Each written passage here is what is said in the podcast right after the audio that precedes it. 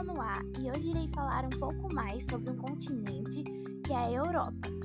Bem, eu irei falar em específico sobre o seu clima, sua vegetação, seu relevo, os seus oceanos e outras curiosidades. Então, a Europa é composta por 50 países e alguns territórios dependentes, que tem como maior território em extensão a Rússia e menor país o Vaticano, que inclusive é o menor país do mundo.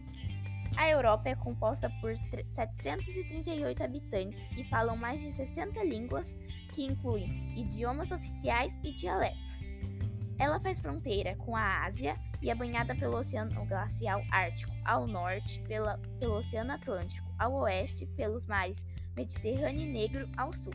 Ela também faz fronteira com o Oriente Médio pelo Estreito de Bósforo.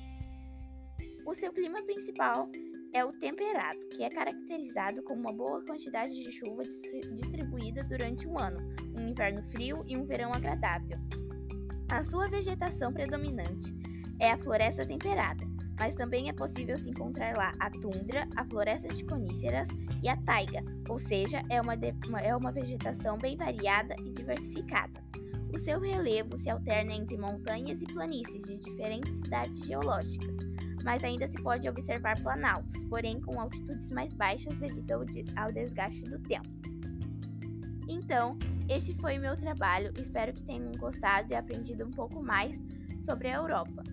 Se por acaso alguém tem alguma curiosidade de se querer se, apro se aprofundar mais no assunto, as fontes que eu pesquisei as informações, as informações para fazer o podcast são o site Ainda Vou Lá, Escola Kids e a apostila do SESI MS 2021.